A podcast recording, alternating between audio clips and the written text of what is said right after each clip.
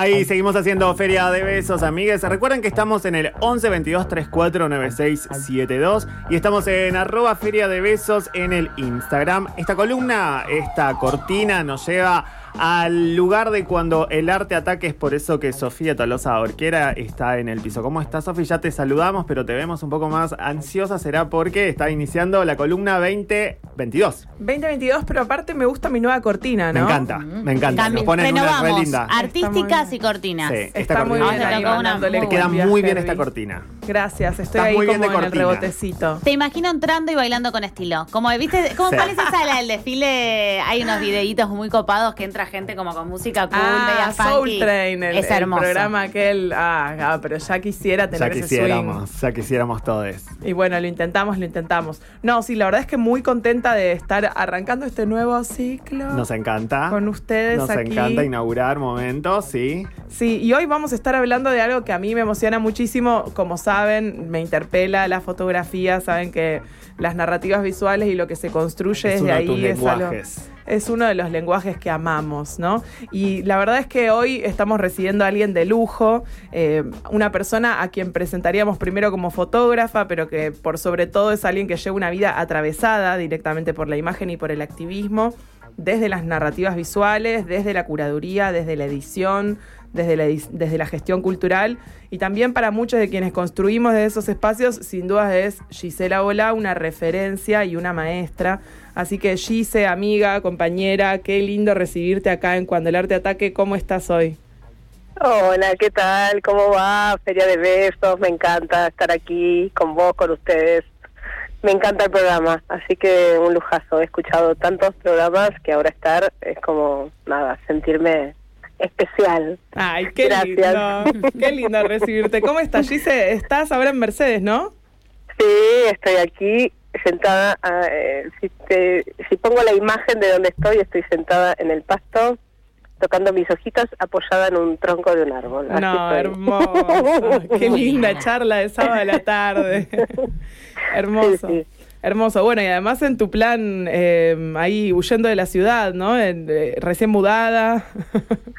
Sí, estoy decidiendo el nomadismo, habitando el nomadismo. En realidad es como eh, todo tiene que ver con todo y, creo que está bueno desterritorializar también eh, los lugares que se habitan físicamente, ¿no? Entonces es como que digo, me estoy en el campo, que es mi, mi, mi lugar de cuna, eh, donde me nací, me crié, pero también tantos años de urbanidad. Estoy, soy de aquí y de allá. Me siento parte de, las dos cosas que siento que están cada vez más en un puente. Así que estoy, estoy acá, pero desde, desde acá activando cosas y desde allá pensando acá. Como que las distancias me parece que son lugares interesantes eh, para, para pensar el para pensar lo que lo que se vive, desde dónde uno quiere actuar, desde dónde decir y bueno, nada, me, me gusta lo móvil, lo, lo, lo que se mueve, digamos. Lo sabemos. Gise. Lo sabemos, Gise, y desde tu activismo siempre están todas estas preguntas presentes, así que también poder compartir un poco eso con vos hoy acá es muy lindo y queremos meternos de cabeza en algunas preguntas que pensamos para vos, porque, bueno, sabemos que desde tu práctica fotográfica, desde tu práctica artística, eh, abordás la imagen también como una forma de vincularte, ¿no? Y, y queríamos preguntarte qué, qué había significado, qué significó en tu vida y en tu práctica fotográfica también volcarte al trabajo colectivo, y acá pongo en común para la audiencia, Gise forma parte de la colectiva subcooperativa eh, de fotógrafes, narradores de historias, que bueno, nació al calor del 2001, y mm, Gise sabemos también que el, que el ámbito de la fotografía es un espacio en donde el individualismo corre a tope en muchos sentidos, como en muchos campos del arte, y poder construir colectivamente hace que las cosas sean muy distintas. Así que queríamos arrancar escuchando de tu parte cómo, cómo afectó, qué transformaciones generó en tu vida esta apuesta por lo colectivo. Bueno, mira, me parece que es como, creo que como la, la- la fotografía o abordar, creo que cualquier disciplina artística eh, se va transformando a lo largo de los años en, una, en un estilo de vida, ¿no? Y de alguna manera siento que la práctica artística que más me interpeló y más me invitó a explorar cosas que se salen exclusivamente de lo, de lo, de lo, lo meramente fotográfico, que, que, que esa podría ser la primera pregunta, ¿qué es la fotografía? No, no la vamos a indagar ahora, pero es tantas cosas, es tantas cosas cuando pensamos qué es la imagen, desde dónde hablamos, cómo construimos historias, que a mí en principio la la primer la primer como el primer acontecimiento que se me que se me presenta es bueno yo empecé estudiando cine por, por cine de los 90 y, y había algo del cine que, que, que para mí me, me hacía un poco de ruido que eran las jerarquías no o las estructuras que se necesitan para eh, para generar eh, esos contenidos. Y, y cuando y cuando me, me acerqué a la fotografía y a empezar a explorar lo que era la práctica colectiva en la fotografía dije bueno acá hay algo muy valioso. Todos tenemos todos este podemos tener una cámara. Hay una horizontalidad digamos desde el lugar donde se cuenta y además lo hacemos debatiendo discutiendo y, y enriqueciéndonos, como generar una propia, digamos, como escuela, ¿no? De-. Desde donde, de- lugar de aprendizaje de donde hacer. Y la verdad es que, que, que en, eh, los 2001, eh, el 2001, esa, esa bisagra de la historia que, que nos tocó vivir en Argentina, atravesarla, ahí decidir, en ese, en- al calor de, de- de los acontecimientos, decidir trabajar colectivamente para generar medios de comunicación o de contrainformación en ese momento, independientes, eh, nuestros propios contenidos, eh, y hacer de la fotografía un canal desde donde donde poner sobre la mesa temas que nos interesaban y desde nuestra la- desde la perspectiva eh, propia también, ¿no? Que Claro. no tenía ya que ver con seguir los medios de comunicación o, o el universo más del arte contemporáneo, ha sido para mí un lugar de libertad. Así que en principio te diría que para mí la práctica artística llevada desde lo colectivo, en principio es una filosofía de libertad y de aprendizaje con otros. Eh, ¿Con qué desafíos te encontraste? Porque, digamos, estamos hablando de indimedia, estamos hablando de contrainformación, de pensar en mensajes que eh, no tienen la circulación y al día de hoy, incluso con las redes de nuestra parte, seguimos muchas veces tratando de instalar discusiones que no, que no logramos hacer llegar a círculos más allá de los inmediatos, ¿no? Como que eh, hay un trabajo ahí que también entendemos que atraviesa tu, tu labor como gestora, como agitadora, ¿no? Como activista en general, eh, que, que aún, que aún se encuentra con muchos de estos desafíos. ¿Cuáles, cuáles fueron algunos de esos, de esos cambios que, que han tenido que atravesar colectivamente y, cómo, cómo los viviste?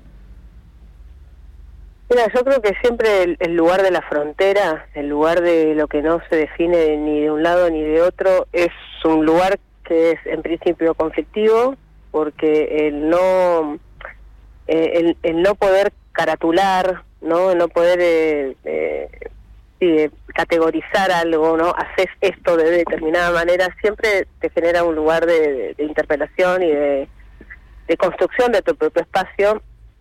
Y, y creo que cuando no querés hacer algo que no lo encontrás o que no encontrás ese espacio en los medios o en las galerías o en la industria cultural más establishment o más tradicional, eh, a nosotros, a nosotros en ese momento, que veníamos un poco de una militancia eh, antiglobal, eh, antisistema, antifascista, lo que lo que nos hizo en esos tiempos es tomar como la bandera del hazlo tú mismo, ¿no? O sea, salir del lugar de lo que lo que quiero hacer no existe, bueno, entonces me quedo en la queja o me quedo en un lugar de, de- solamente de cuestionar es el hazlo tú mismo es como esta filosofía que nos permite decir, bueno, construyámoslo. Aquello que no existe, hagámoslo, construyámoslo. Y es bastante difícil motorizar una idea tan grande de manera solitaria. Entonces lo colectivo ahí aborda una necesidad que es fundamental, que es hacerlo comunitariamente. Siempre con otros es más más fácil, siempre es más enriquecedor, siempre la aventura es más más extrema, siempre es eh, se potencia con, con otros y, y la verdad es que creo que ahí hay algo que, por ejemplo, la fotografía, volvemos a la pregunta inicial, ha sido siempre construida de una manera muy solitaria. Entonces, sacar una disciplina que ha sido construida históricamente eh, de una manera muy solitaria, llevarla al campo del- de, de lo colaborativo es la primera ruptura. no es la primera es lo primero que se da para pensarlo de otra manera y por consecuencia empezar a, a generar otras otros dispositivos desde donde Claro. se emanen esas narrativas así que creo que en realidad es eh, ha sido eh, pensar las cosas como en una hoja en blanco Mm. eh, sostener esas convicciones porque cuando te plantás con algo que por ahí no se visibilizaba tanto o no en esos tiempos ha sido como sostener, ¿no? Como que creo que cuando te plantás con algo que por ahí no está no está el hueco para decir, bueno, me meto acá y lo tenés que crear, colectivamente eh, lo que hemos hecho como el primer gran desafío es sostener esa idea, decir, sí esto se puede, sí esto eh, eh, se le puede dar otro, se le puede dar vida, dinamismo y sostener el tiempo. Y bueno, nada. Y una vuelta de el tuerca proyecto- pienso, pienso El también... proyecto lleva 20 años, así que algo hicimos bien. Total, total. Todos lo, lo agradecemos y lo reconocemos, desde lo que nos han compartido hasta el día de hoy en todas las movidas que, que desde Sub se motorizan y también de las experiencias que creo que al final terminás haciendo cuerpo y, pensaba en esto de la hoja en blanco que decías y cómo se toman para, para crear de cero. Eh, siempre venimos tomando prestado y eh, vamos codo a codo con aquellos otros espacios que se habitan, ¿no? Desde lo asambleario, desde los consensos y disensos, desde las militancias transfeministas, ¿no? Y, y pensaba en relación a todo esto y cómo, cómo en tu trabajo vos terminás integrando esa experiencia desde lo colectivo y también esa experiencia desde los activismos transfeministas, en la necesidad de, lo- de los cambios que hay hoy en el, en el campo de la fotografía, ¿no? Y bueno, vos ahora estás dirigiendo el cuarto encuentro de colectivos, del encuentro de colectivos eh, de América Latina, ECO, ECO 22, y la consigna de este año es de construir la mirada, ¿no? Ha- hablamos de una necesidad también de, meter ese tipo de cambios en, en las formas de narrar, y queríamos preguntarte qué significa para vos de construir la mirada hoy. Bueno, es una, es una gran eh, pregunta que se formula a través de todo un encuentro porque no, no creo que no creo que haya que buscar exactamente la respuesta, pero sí generar la pregunta y ver qué sucede y problematizar y debatir. En principio, pensando que, eh, que la imagen ha construido eh, muchos estereotipos o muchas formas de ver de una manera, desde una manera única cómo son las cosas. Así como lo es el lenguaje también, ¿no? Pero sobre todo lo, lo planteo hoy en, el, en, en- lo contemporáneo, donde la imagen tiene una potencia, una fuerza tan grande, donde consumimos a través de las imágenes, antes incluso que las bajadas, los, los, los textos, o ponernos o darnos el tiempo de la lectura. Entonces la imagen de por sí tiene un impacto instantáneo Sí. y las narrativas se van construyendo o vamos repitiendo cosas que ya fueron dichas Ahí va. Eh, y, y creo que, que la manera en la cual hoy quizás es empezar a mirar las cosas desde otra óptica o tratar de reflexionar en, en, en lugares más profundos es, es desaprender, ¿no? Es desaprender un poco lo que es las imágenes que ya nos cuest- cuentan lo mismo y empezar a, a entender que, que la cantidad de imágenes que hay mm, no es en relación eh, directa a la cantidad de cosas diversas que se están contando, sino que hay un- también una repetición y hay cosas que, eh, que la imagen no ha tocado y que, y que nos toca quizás hoy pensarlas desde, desde, desde lo visual, desde las narrativas, desde cómo crear nar- narrativas en torno a las cosas que se están pensando, se están teorizando, se están debatiendo, están en las calles. Bueno, ¿qué visualidad tienen esas cosas, no? Eh, ¿Qué visualidad tienen las, la- las, las problemáticas específicamente de género que plantea el encuentro? Eh, violencias de todo tipo, eh, eh, desigualdades de todo tipo. claro. ¿Cómo, ¿Cómo se visualizan? Claro, nos vamos a quedar pensando en eso. Queríamos hacerle ahí un, un aviso a la audiencia porque este, este encuentro de colectivos Eco 22 que estás dirigiendo tiene ahora una convocatoria abierta, así que eh, nos vamos a despedir de vos ahora, pero también eh, avisarle a la gente que pueden entrar a la plataforma de Beast Projects, es eh, arroba Beast Projects con B corta y con J porque se escribe en inglés, en donde creadores, creadoras de narrativas visuales que nos estén oyendo, gente que sabe que hay una amiga problematizando temáticas de género y eh, con enfoques que se abren a lo transdisciplinario, pueden aplicar hasta el 30, ¿verdad, Gise? Eh, para, eh, para una beca de producción. Sí, sí, tal cual. Eso es lo que, lo que estás contando, es así.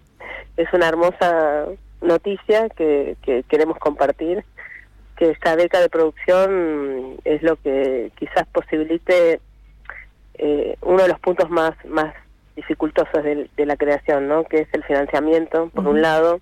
Sea, tiene varias patas. Por un lado es trabajar y, y proponer el trabajo colectivo, interdisciplinario. Por otro lado, transnacional, porque esto pueden ser personas de varias partes del continente. Ocho países de América Latina. Un Así es. Sí, entonces yo creo que ya de por sí trabajar con alguien de Ecuador, con alguien de Chile, con, con alguien de Uruguay, con alguien de Brasil, con alguien de Bolivia, eso ya de por sí enriquece. Y, y, bueno, y trabajar colaborativamente y tener un financiamiento, que es uno de los puntos que muchas veces hace que los proyectos se concreten, ¿no? Que vamos a defender fuerte la profesionalización del trabajo Es un tema tabú, ¿no? El tema del financiamiento. Totalmente. Pero sacar el tabú de, de, lo que puede llegar a ser eh, el, el, la economía que se necesita para generar eh, instancias culturales, bueno, esto es una beca que apoya esa, esa pata en, en todos estos sentidos, para que se dé lo, lo, lo mejor de un encuentro. Ahí va, eso que eh, llaman amor al arte es trabajo no pago, ¿no? y sí, de alguna manera sabemos que necesitamos eh, un sostén para que la vida no sea tan precaria, ¿no? Eh, y, sobre todo en ámbitos artísticos donde se tiende a, a, a, la precariedad, ¿no? Donde es un ámbito que hay que, que poner mucho sobre la mesa para que...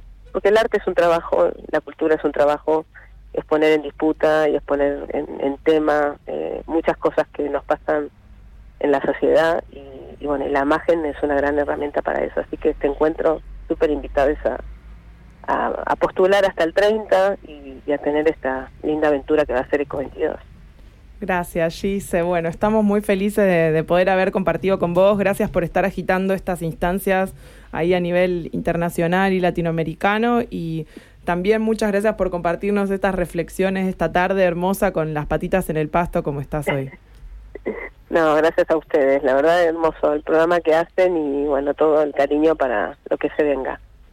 Bueno, te mandamos un beso muy grande acá de parte de Feria de Besos y estamos muy atentos a lo que se venga desde Beast Projects. Vamos, Sofía, un abrazo enorme. Besos, Giselle. Y para todo el equipo. Chao, chao. Gracias, Gise. Che, hermosa conversación. Qué bien nos cae, Gise. Hermosa columna la conversación de hoy. Sofi, nos quedamos con ganas y hacemos la invitación entonces a pasar por las redes de Beast Project. Así es, así por favor, todos quienes están escuchando estén atentos, que es una oportunidad para estar narrando desde un lugar distinto y también, ¿por qué no?, poder darle un poco de bola a esos proyectos que venimos cajoneando por falta de posibilidades. Puede ser el empujoncito. El empujón. En este registro de la ternura, eh, vamos a seguir haciendo Feria de Besos. Escuchamos un poquito de música, ya venimos.